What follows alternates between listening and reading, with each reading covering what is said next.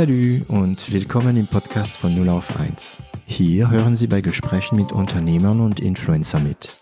Wir unterhalten uns hautnah und ohne Schnitt über Erfolge und Misserfolge, Probleme und Lösungen und alles, was uns beschäftigt und ausmacht als Unternehmer oder als Influencer.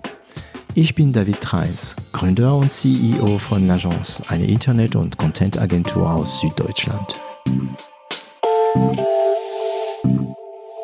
Wie lange hättet ihr, wenn ihr nichts verkauft hätten, mit den 80.000 überlebt? also ohne euch zu zahlen, versteht sich ja. Ja gut, ähm, also nicht lange. Ich muss auch sagen, wir hatten auch relativ schnell einen Punkt, wo wir eigentlich fast pleite gegangen wären. Es ist nicht viel, ja? 80.000? Nein, nein. Ich meine, für viele Leute, ja, also das ist, das es gibt Leute, die uns hören, die, die noch nicht, die noch nicht, also die noch dreistellig, vierstellig denken. Ja. Ähm, für die mag es wohl viel sein, aber 80.000 Ja. sind, ohne dass man viel macht, Ja. so schnell weg. Ne? hat- Also was, was habt ihr gerechnet, oder? Ja, das ist halt ein bisschen das Problem, wenn man aus dem privaten Bereich kommt. Man kann ja mit so Summen gar nicht umgehen, aber für eine Firma ist 8000 Euro natürlich nicht viel.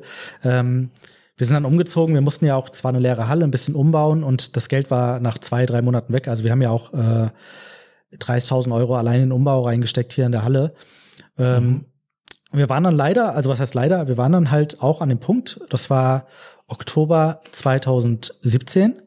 Ähm, Der ganze Kredit war aufgebraucht. Ähm, wir hatten, ähm, also die Madeleine hatte keinen Job mehr, ich hatte den einen Job noch, äh, den Vollzeitjob bei Bentley, aber ähm, wir hatten auf dem Firmenkonto kein Geld mehr und wir mussten fürs Weihnachtsgeschäft Sachen einkaufen. Wir haben nochmal die letzten Kröten privat zusammengetrieben und haben gesagt, okay, wenn wir brauchen, müssen ja Weihnachten was verkaufen. Das ist ja für Schmuck ein sehr großes Geschäft quasi um die Zeit. Ähm, Ja. haben nochmal alles geplündert, Firmenkonto war leer, privat war alles leer, Kredit war komplett aufgebraucht, es war Oktober und Genial. ja, Genial. und ähm, haben dann gesagt, okay, jetzt kommt's Weihnachtsgeschäft, wir müssen Gas geben und wir müssen natürlich auch ein bisschen hoffen, weil äh, viel Einfluss, also einen gewissen Einfluss hast du zwar noch, aber jetzt äh, alles kannst du natürlich nicht bestimmen. Und dann war uns irgendwie klar, okay, November, wenn es jetzt nicht losgeht, dann können wir nächsten Monat nicht die Miete bezahlen. Ähm, eine Werkstudentin hatten wir, glaube ich, auch schon, die dann auch nicht mehr. Und ähm, ja, also ich glaube, das wäre dann äh, vorbei gewesen. Und das war auch eine Zeit, die hat natürlich sehr gezerrt. Also diese Existenzängste am Anfang war auf jeden Fall so ein Moment, wo ich gesagt habe, oder wir beide, boah, wenn es jetzt nichts wird, dann äh, Halleluja, ja. Erstmal gute Nacht, weil du hast natürlich auch noch nicht so die Stärke und das Vertrauen zu sagen, egal, es geht irgendwie weiter, weil das Produkt funktioniert, die Firma funktioniert.